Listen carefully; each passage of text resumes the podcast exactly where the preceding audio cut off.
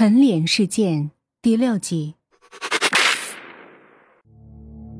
陈萌还在哭，坐在镜子前看着自己的脸，妆容都哭花了，有些许滑稽。想到今天李启明对自己的态度，越想越难过，越气愤，哭的就更厉害了。陈萌哭累后，准备去洗脸，然后休息。进入洗手间，刚关上门。洗手间里的灯不知为何一下子就灭了。陈萌碰了碰开关，也没反应。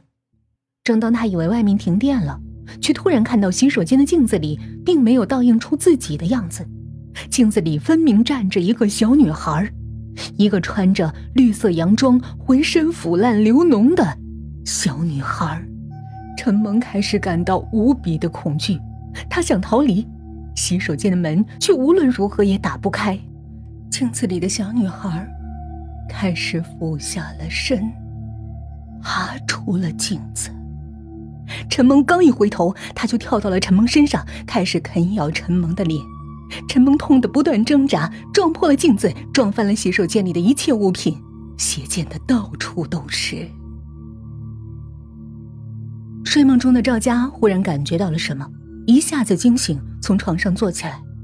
惊醒后的赵家觉得非常口渴，起身走到房间里的饮水机前，发现没水，于是就下楼到厨房去找水喝。回来时经过二楼的一个房间，赵家不自觉地走进去看了看。房间里的摆设一点都没变。他的思绪一下子回到了十年前，那是他刚踏进这个家的第一天。当时。他只有十二岁，这个富丽堂皇的家第一次展现在他眼前。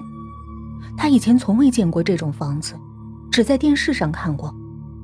他之前住的家又小又矮，这是他从未接触过的生活。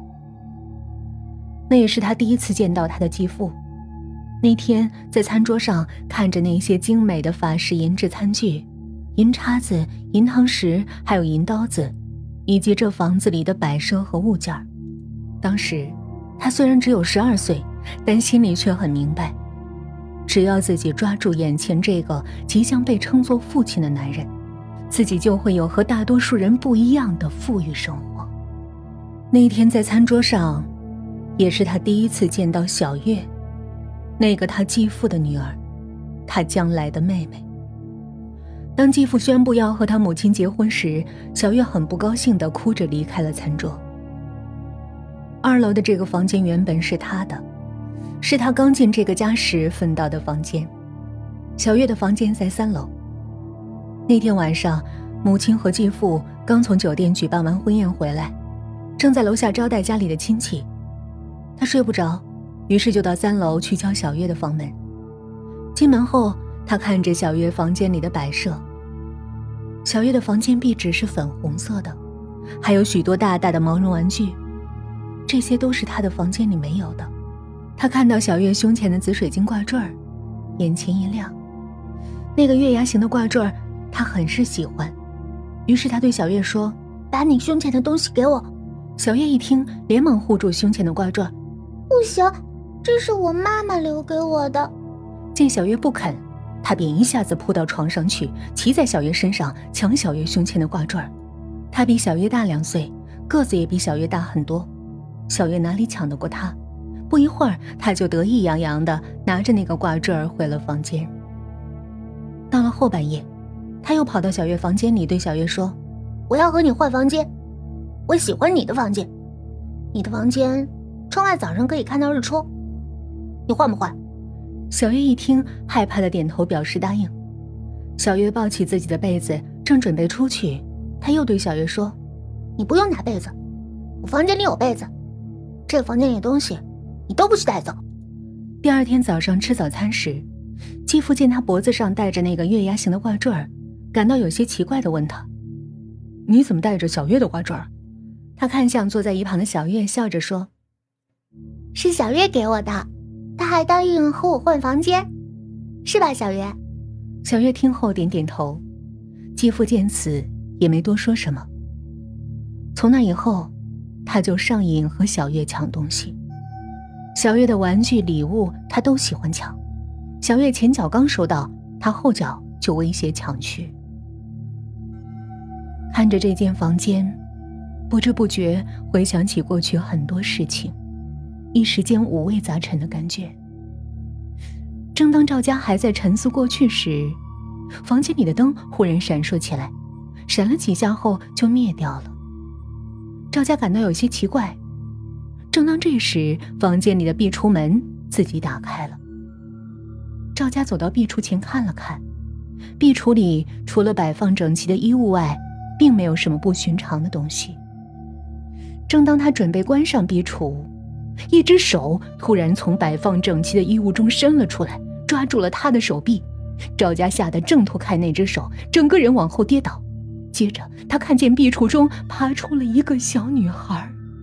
正是之前看到过的那个穿着绿洋装的小女孩，她口中发出婴儿啼哭般的怪叫，正一点点的向自己爬来。赵家吓得往房门方向跑去，到了门口却发现房门打不开，无论怎么扭动把手都没反应，房门似乎被锁死了。那个穿绿洋装的小女孩正一点点的向自己的方向爬过来。赵家吓得瘫软在地。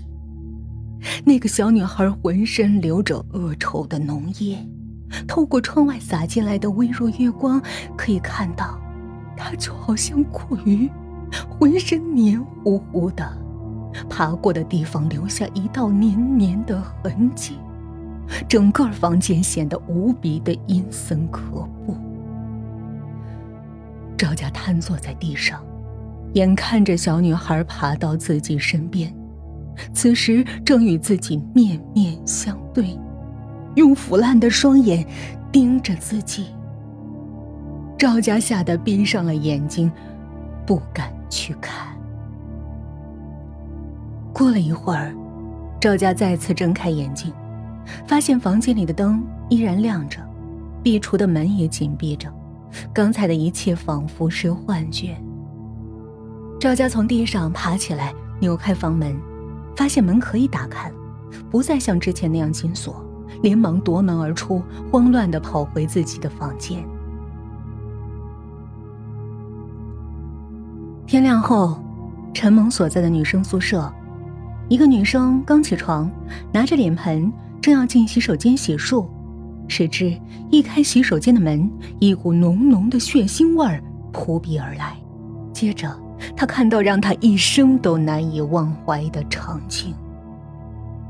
只见洗手间里，陈萌坐在马桶上，她的整张脸脸皮已经没有了，只剩下血淋淋的、面目全非的肌肉，两只眼睛的眼珠也从眼眶里掉了出来，挂在血肉模糊的脸上。